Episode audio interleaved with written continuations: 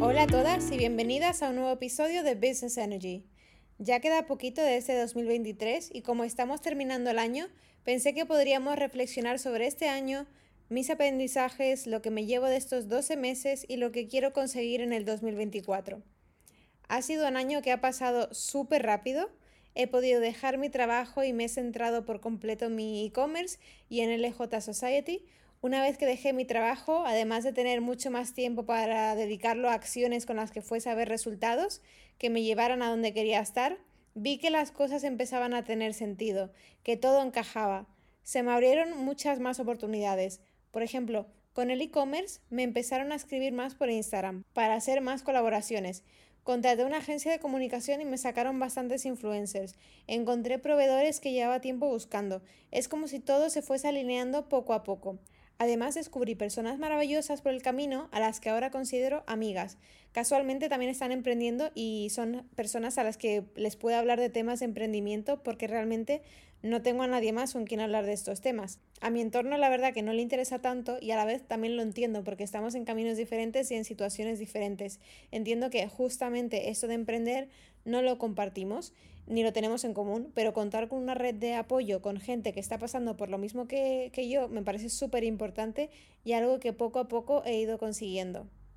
Otra cosa que me ha encantado de este año y de lo que estoy construyendo es la habilidad de poder trabajar desde cualquier sitio. No me gustaba nada perder horas del día en transporte ni tener que pedir días libres para visitar a mi familia. Ahora puedo ir a verles cuando quiera y puedo trabajar desde su casa. Además, si tienes mascota en casa, me entenderás, no tener que dejar a tu perrito atrás y poder estar todo el día con él es de lo mejor que he podido hacer. También me ha servido mucho meditar. Para las que todavía no meditáis, eh, no pasa nada, obviamente. No a todo el mundo le gusta, pero a mí me sirve y me ayuda a relajarme, a concentrarme en mi respiración y no tener tanta ansiedad. He aprendido que hay que ver los pensamientos y las emociones como una cascada. Los pensamientos van cayendo y tú estás detrás de la cascada viendo cómo caen. Esta idea realmente no es mía, la saqué de un libro que he leído hace muy poquito que se llama 10% Happier de Dan Harris, en español 10% más feliz habla sobre cómo él empezó con la meditación siendo un escéptico y cómo le ayudó a salir de su adicción al trabajo y a las drogas. En este libro, Dan habla de otro libro que también tengo de Eckhart Tolle, creo que se dice así, que se llama A New Earth, en español Un Mundo Nuevo, pero Dan no habla tan bien de este libro, por lo que aunque lo tengo, no lo he empezado a leer todavía. Ya os contaré cuando me lo lea dentro de poco. O si lo has leído, cuéntame qué te ha parecido. Voy a dejar los dos en las notas del podcast por si queréis comprarlos.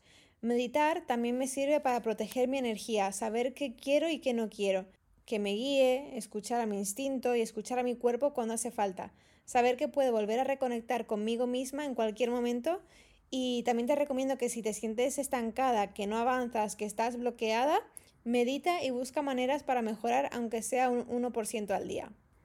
A mí me pasa que a veces me consume la ansiedad y todo lo que tengo que hacer. Pienso en el futuro bastante y en lo que quiero conseguir. Escuché hace tiempo que cuando piensas en el pasado tienes más depresión y si piensas en el futuro tienes ansiedad.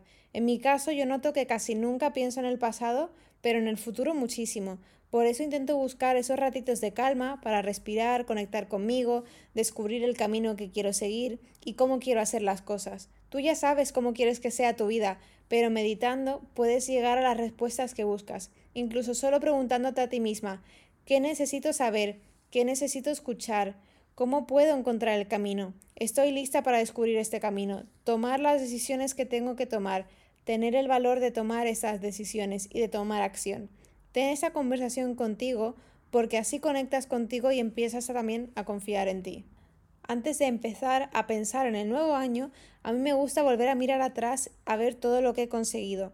Como digo, nunca pienso en el pasado, pero en casos concretos como este, creo que merece la pena hacerlo como ejercicio para ver qué puedes mejorar en el 2024. Para ello he creado un planner que te ayudará a ir paso a paso viendo qué te ha funcionado para replicarlo el año que viene y qué vas a tener que dejar de hacer porque no te aportará nada. Te lo dejo en las notas del podcast también para que lo puedas descargar. El planner se divide en dos secciones.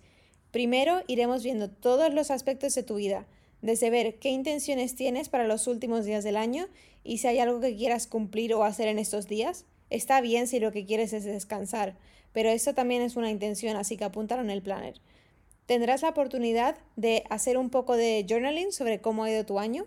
Veremos la rueda de la vida donde eh, tendrás que ser sincera y ver qué puntuación das a cada aspecto, amigos, familia, salud, trabajo, amor, ocio.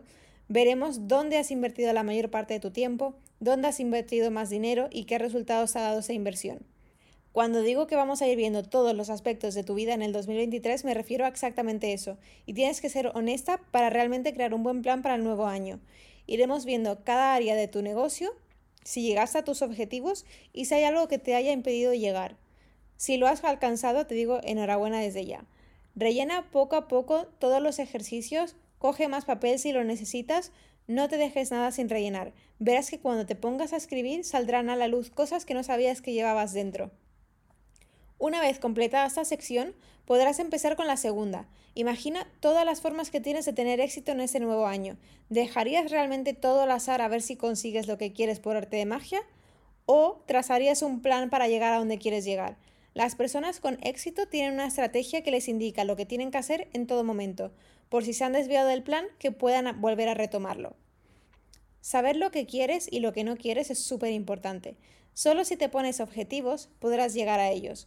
Utiliza esta sección para pensar qué significa el éxito para ti y el paso a paso que tienes que dar para alcanzarlo. Aquí te digo una cosa importante. No dejes que nada que no sea una prioridad se interponga en tu camino y se añada a tu lista de tareas. Escribir tus objetivos y tenerlos todos en un único sitio va a cambiar todo. Crea un pacto contigo ahora mismo y prométete conseguir todo lo que pongas aquí. Yo, por ejemplo, lo que quiero para el 2024 es seguir creciendo, llegando a más personas con mi misión, explorar nuevas ideas, nuevas colaboraciones. Tenemos que darnos el beneficio de la duda e intentar cosas nuevas. Si funcionan, genial, y si no, oye, pues ya tienes una historia más que contar. Has aprendido y ahora por la siguiente cosa. Solo así descubres tu potencial y que no estás dispuesta a rendirte para poder conseguir lo que quieres. Tengo tantas ideas que quiero sacar al mundo que me pongo súper feliz solo de pensar en ellas.